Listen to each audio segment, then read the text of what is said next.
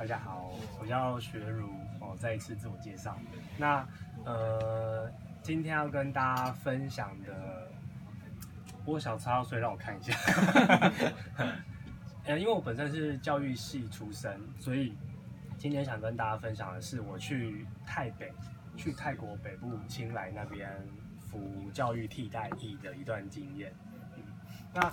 因为替代役其实在台湾大家已经就是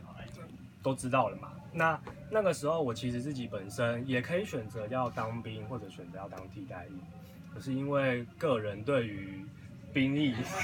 本身的某种不满，所以我不想要当，不想选择当陆军，所以那时候我就去看替代役。那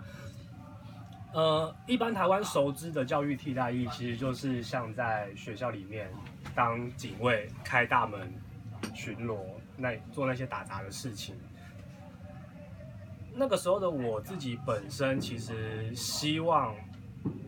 教育替代役这个词，不要就只是被当作是公有那样子的用途在看待，所以那时候我就看了一下，在选择的时候还有什么其他的选择，才发现其实侨委会它有开出一些名额，就是让我们这些有教育专长的人可以到外面去当替代役，包括像我自己本身，我念我是国文老师，那有一个就是教华语的机会，就可以到泰国北部去。那那个时候呢，呃，我就是想着，反正这一年都一定要当嘛，就是要还国家的。所以既然这样，政府可以帮我出钱买机票 到外国去，那有什么不好？我说我那时候就是这样子想，然后就报了这个教育替代役。好，呃，也是因为那时候看到那个报名简章上面。薪水还是比岛内的教育替代役多一点，所以就自己觉得好像可以去参加一下。好，但是呃，在我真正报名而且合格当了这个侨委会的教育替代役之后，进入到成功岭，那个时候成功岭里面，我还是要跟一般的兵、其他的那种选科的替代役一样。呃，一起受训，所以，呃，我刚刚在下面有说到，我其实平常在做的是性别工作，所以我常常会在军中，就是那虽然只有短短的十六天，可是就是每天我都可以听到许许多多就是关于女人的玩笑啊，关于性的玩笑啊，或是关于娘娘腔啊、gay 的玩笑啊，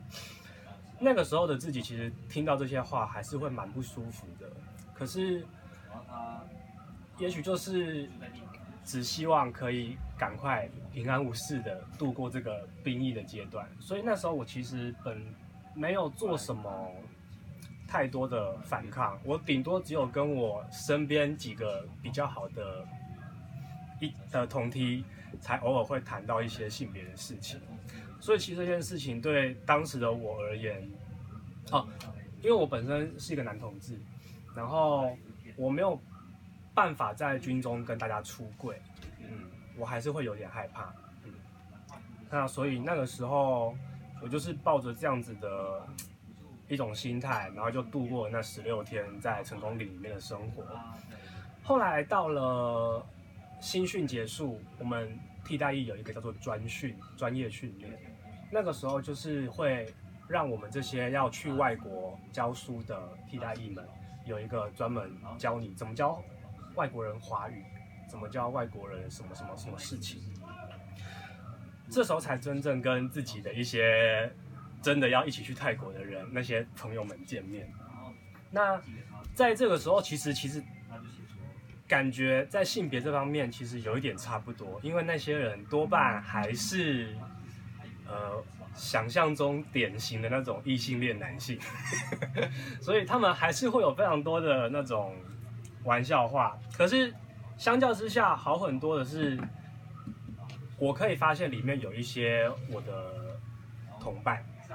嗯，他们也是男同志，而且是复数，就蛮多，大概五六个。我们总共二十四个人哦，所以就占大概四分之一。我那时候就 就自己就在想。真的跟科系有差那个关联有这么大吗？对，好，然后那个时候啊，我觉得我自己在专业训练里面，除了就是找到这些在性别上面的伙伴之外，另外还有一个是我自己的个人立场，是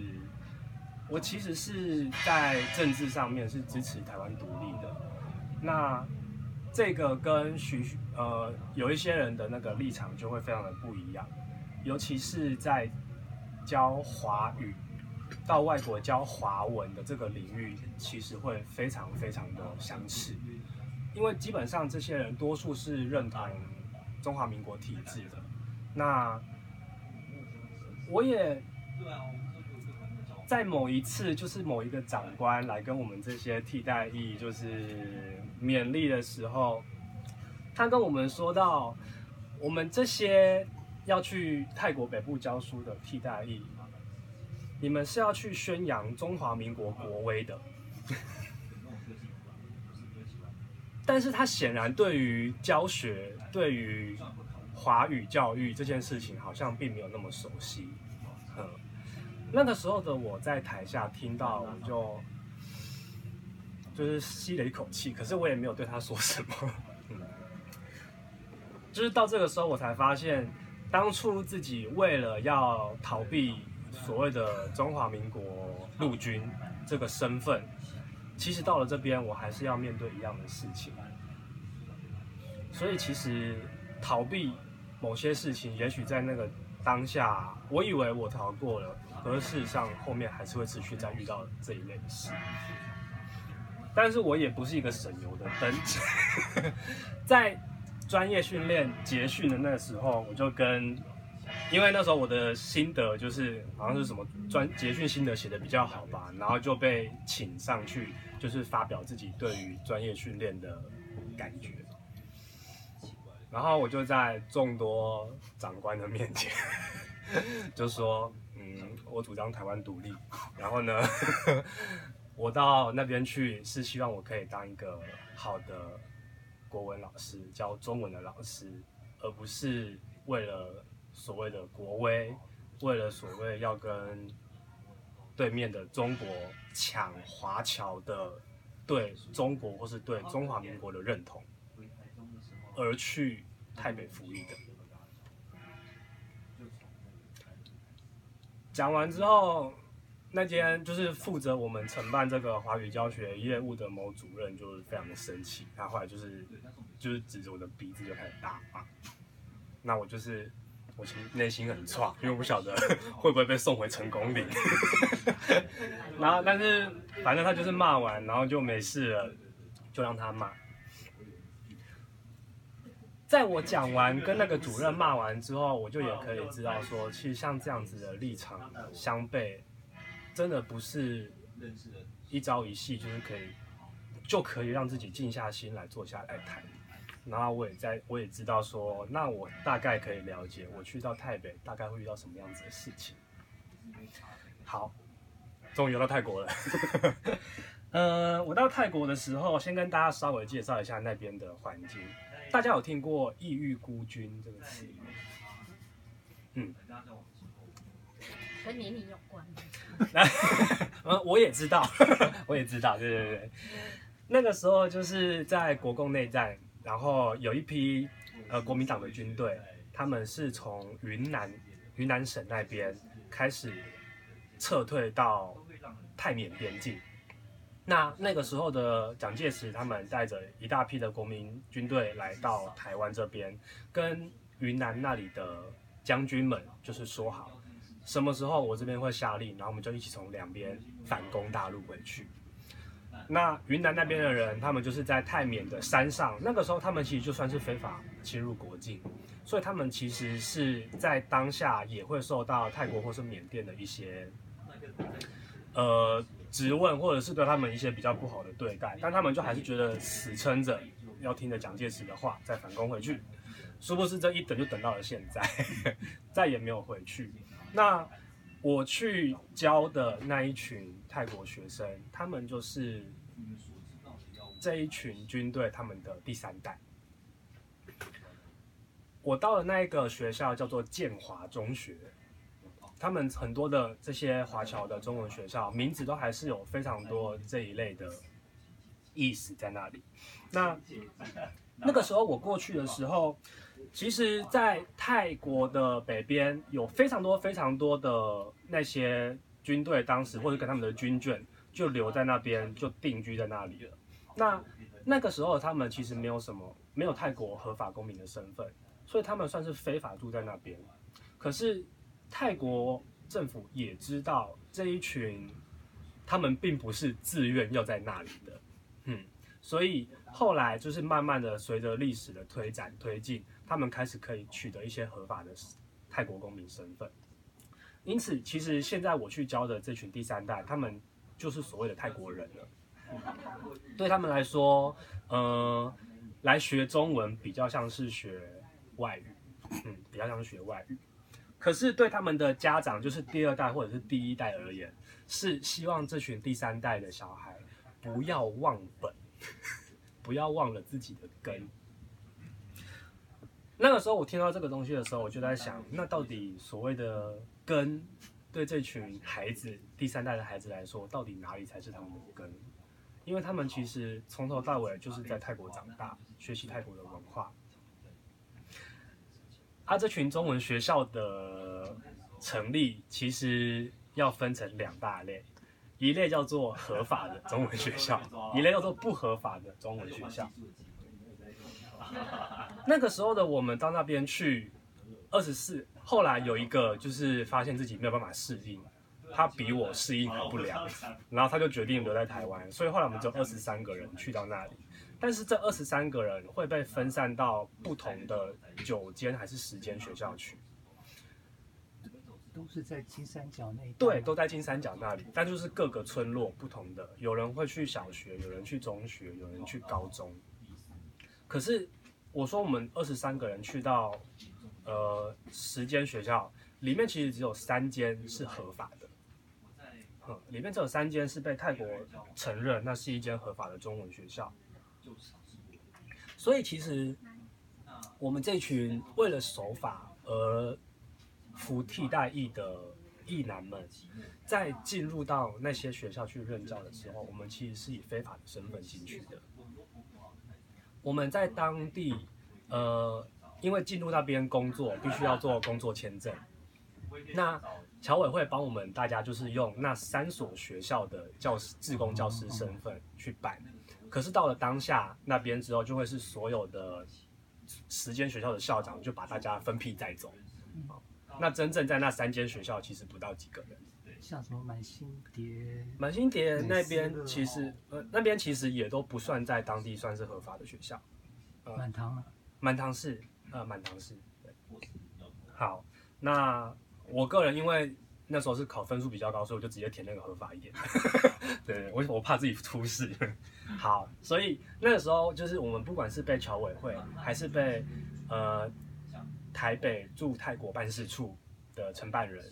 都一直耳提面命的跟我们这些役男们说：你们要在那边遇到盘查警察什么时候，就要说自己是职工教师，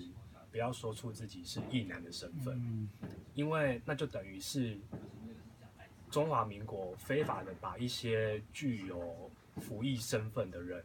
派到其他国家去，但是没有让那个国家的政府知道，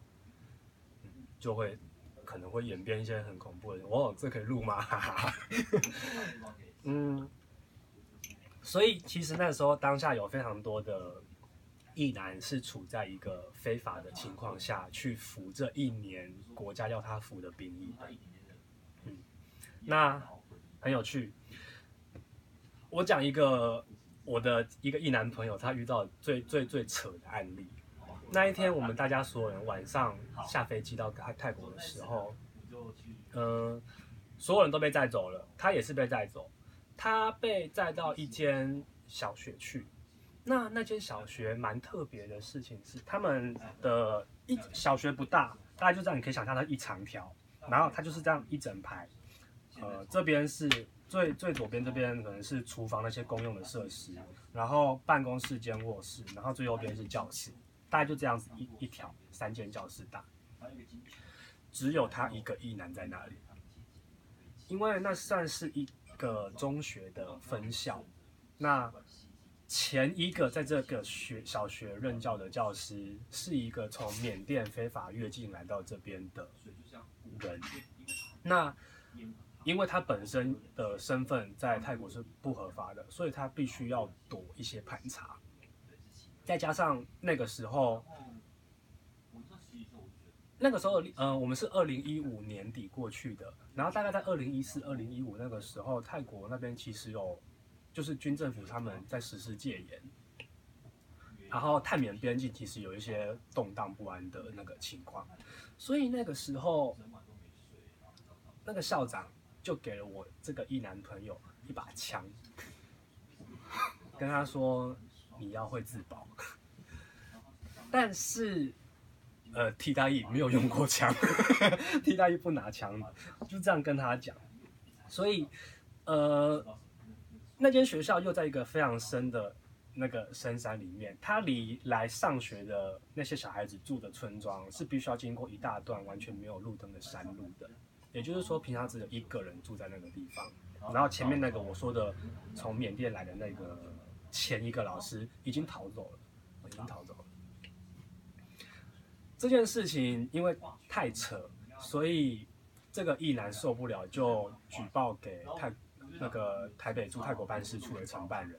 然后才让他调到比较稍微正常一点的学校去，大概是这样。所以其实，呃，在那个地方，说实在话，我们没有办法。那个当下，我们其实很害怕，如果告诉那个台北驻泰国办事处的承办人，如果他不处理的话，应该要怎么办？因为当时他是。一直告诉我们说，我们要尽量服从学校的安排，但也许是因为这个真的太夸张了，所以他就是有帮忙做这件事。好，这个是关于硬体哦。那回到我自己，我自己在一个相对来说比较健全的学校里面，那是一个合法的，叫建华中学。那我教的是中学生啊，因为。中华民国为了要把资源带进那些学校里面去，用意是为了要拉拢这些侨民对中华民国的认同，所以我们会，呃，不是我们，反正就是侨委会会不断提供很多很多免费的教材送到各个学校去，但是那边的学校也许就会用一本一百块的方式卖给学生，所以他们是可以借由这样子的方式来赚钱的。这真的可以录吗？嗯。但是因为侨委会本身呢，他们配在台湾发展的华语教学教材多半是以小学的为主，小学的那个年纪还有那个教育程度。可是我们到那边去，我们要教的是国中生，要教高中生，没有相应的教材，应该要怎么办？他们呃，侨委会就把在台湾的国中生用的国文课本，南一版、康轩版这一种。送过去那边，然后我在那边就是用这些书来教他们。那有两个让我自己在教学实际上遇到非常大的困扰的。第一个是，虽然我是以国文科老师的身份去了，可是我必须要教历史地理。呃，这个其实在台湾的学校其实也没有多不常见啊，还是会被配课这样子。那但是让我挑战的不是。历史地理非我本科系，而是那个教材真的是太旧了。那个教材是中华民国八十三年版本的，我去的时候是一百零四年，也就是大概二十多年前的课本。那个时候的地理课本上面，我国是一个秋海棠，然后。当我在面对这一群学生的时候，他们拿着这些课本，看着上面有地图，我就必须要说，来，呃，这个地方你自己把它框起来，然后打个叉。我必须自己设法把它就是变成现在的这个东西，不然我真的不知道该怎么教下去。所以第一个遇到的教材版本太旧，这是一个很荒谬的问题。可是没有办法，其实这个跟当地的学校还有他们的那个历史，我觉得是有关系的，是因为。侨委会不是没有把比较新的版本送到泰国去，但是对于当地的中文学校而言，他们可能是从过去到现在在那里穷怕了，节俭惯了，所以比较年纪年长一点的主事者呢，就会说先把旧的发完再说，然后就会变成是现在这样。所以 八十三年版本的还没有发完，他就发这些东西给这些小孩子上。好，没有办法，就只能这样子。另外一个是用国中呃台湾国中生上的程度以及内容用语，对于泰国的学生而言是非常的艰深的。嗯，你知道我在教那个雅亮有没有？教雅亮，然后呢，一个什么雅亮的注释，那个注释本身我就必须再去解释那个注释是什么意思。所以其实对于那些学生而言，他们的学习动机会非常的低落，他们没有办法好好的真的懂这篇文章的意义到底要讲什么。我光光是解释那个字是什么意思，怎么读就没有办法了。怎么读也是一个很重要的点哦。我们会说这个字念鸟呢，一昂鸟就写注音符号，但是在泰国北部那边会有个很特别的现象是。这群来读这个国中的学生们，他们小学的时候不一定是学注音符号，他们可能学的是汉语拼音，所以他们在看到这个课本上面的注音的时候，是根本不知道他写什么东西的，等于是必须要老师另外在，我不能说啊你们看课本就好，我就必须在上面再写一次，也就是说教学的时间就会相相对的被压缩掉很多。好，那。这个对我自己而言，就也是一个很大的负担，对他们来说也是一个很大的负担。好，以及我现在都在讲一些那边学生比较的背景的差异。他们本身我刚刚有提到说是第三代，已经是泰国，他们其实认同自己算是泰国人了，可是他们的。长辈会希望他们来这边学中文，这个是当呃学校里面多数的学生，可是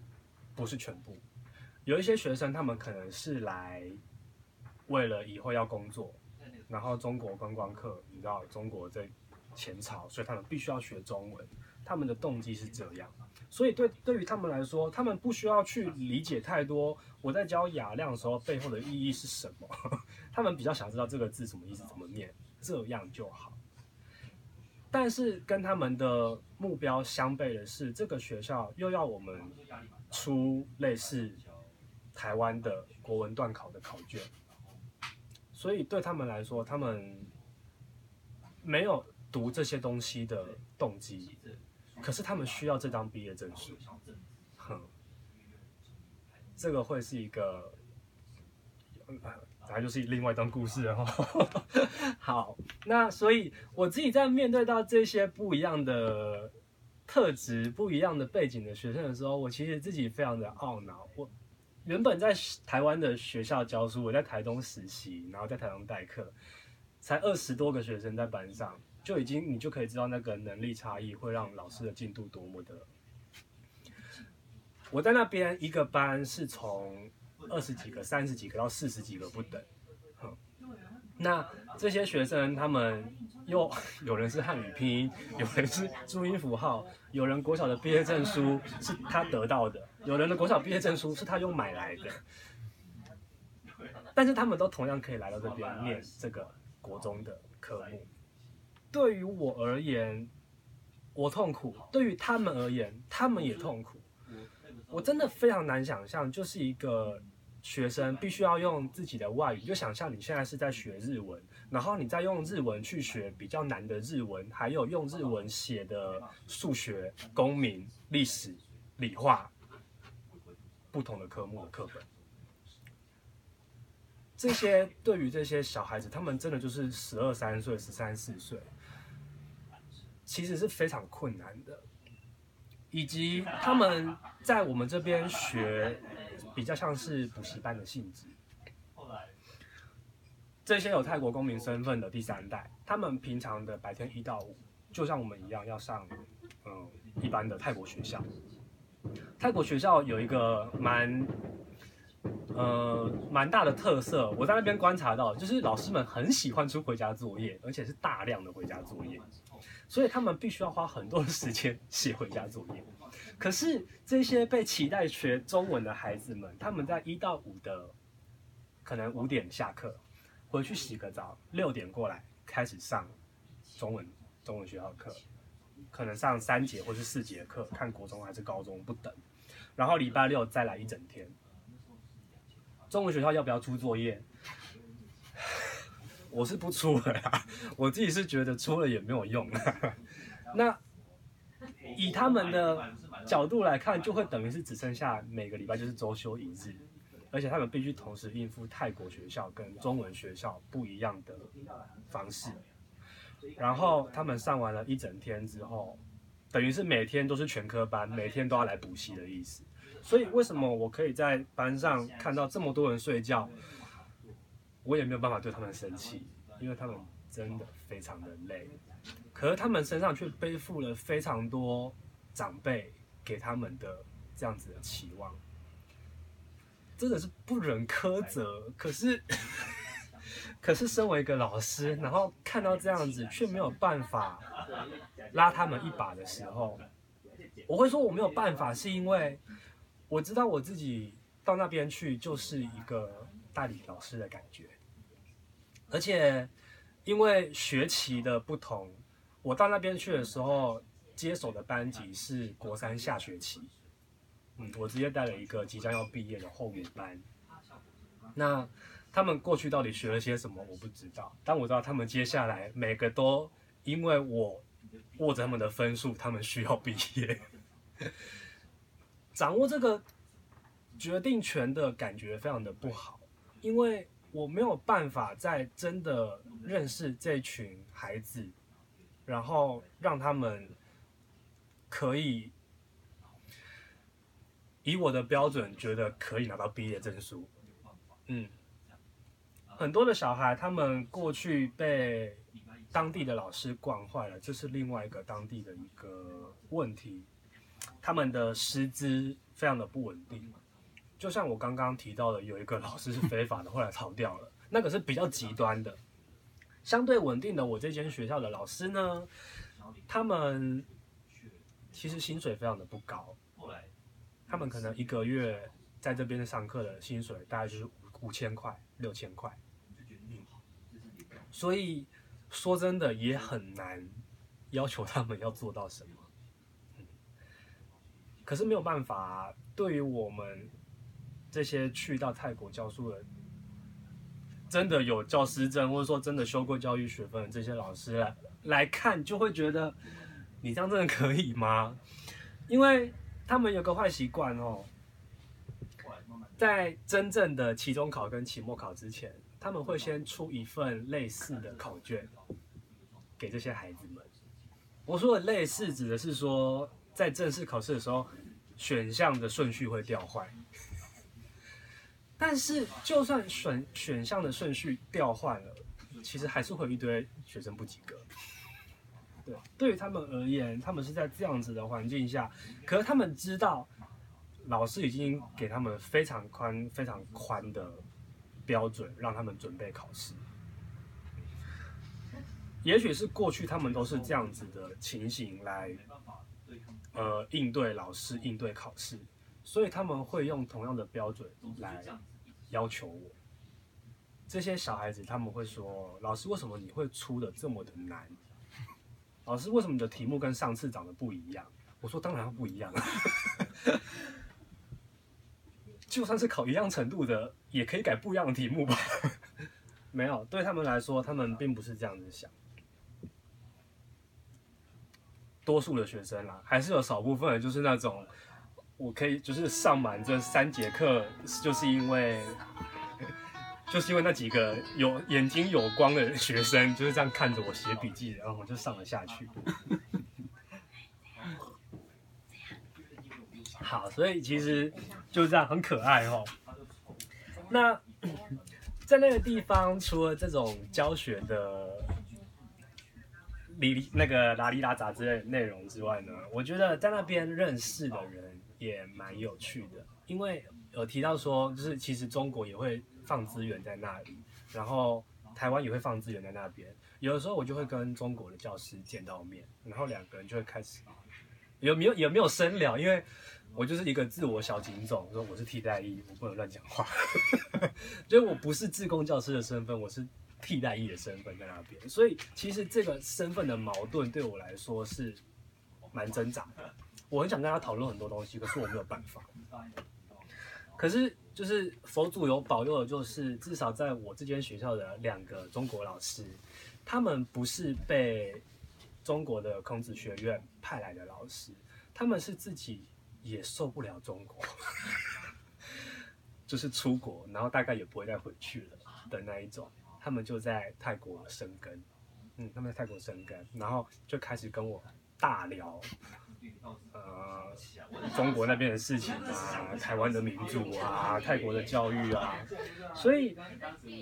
对我来说，我在台湾的时候，对于中国政党或者说中国对我们的这种态度是如此的反感，但是在那个当下，我可以遇到两个不一样，在对活在对面的老师。跟我讨论着类似的想法、类似的事情，然后是可以用比较和乐融融的，或者是同仇敌忾的的那种态度讨论这样子的，不管是政治议题还是教育议题，我就觉得确实要提醒自己的是，呃，不要逢中必反，不要逢中必反。嗯，那他们本身其实也是有非常多的想法的，只是。确实就是没有办法跟大的国家机器相对抗，所以他们选择离开，然后到泰国去。那这两个中国教师，他们因为本身也是有读得比较高，所以他们来到那边教书的方式跟我们这一群去那边的教师方式比较相近，所以有的时候 我们会自己就是讨论。当地的教师教我怎么样，然后跟我们这些外来的教师的那个差异是什么？但我们也知道，就是本来生长的环境或者是说师资培育的环境就不同，所以也不能怎么说的太那个。嗯，好，然后最后想要跟大家提的还是几个比较有趣的事情，是那个小孩小孩子们他们非常的尊师重道，他们跟老师们讲话是。我要是坐着在办公室，他们会蹲着跟我说话，就是他们已经被教导成要是这个样子。那我自己会非常的不自在，我就说你给我站着，你站着就好。对，那所以他们其实是对老师非常尊敬。然后，假如你真的跟他们有一点点感情基础的话，他们就是会带我出去吃火锅的时候啊，那时候老师就是爽。爽坐着等，然后就是那个肉就会一直进到你的碗里面，然后每个学生就会这样子过来。虽然我都是跟他们说，我也是可以自己烤，就是你也不用这样子的服侍我，他们就会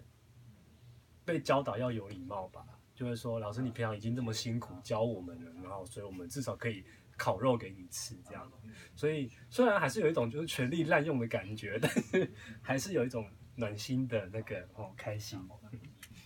而比较特别的是，除了带我去吃火锅之外，我在那边吃到我人生第一次的香肉。嗯，那边的狗肉呢，也是在地下非常有名的。学生会带我去，学生知道哪里有管道，那间开狗肉的店在哪里，所以它其实不是一个有扛棒的地方。以及在泰国，其实事实上卖狗肉也不是合法的。可是如果你有缴。一些钱给当地的可能会来管你的那些人就没事，所以那时候我自己就想着，好好好，反正我在外面就是也不是不会说我是替代役，然后反正就是那些学生的朋友，然后就这样子，他们就带我去吃狗肉，然后那是我人生第一次吃到，就觉得，真的是蛮香的，为什么会叫香肉，我完全可以理解哦，很好玩。啊，那那边的小孩子有一个。哦，有两个认举差很大，因为他们可能来这边不是义务教育，所以有一些人他们十一岁升十二岁，十二岁会来念国中，可是有一些可能中间有一大段时间他是没有办法就学的，二十一岁才可以再回来念中文，然后在国一班、国二班这样，所以那时候的我二十七，跟这底下的学生其实年纪相差不远，所以会有年纪那是比较大的学生来跟我，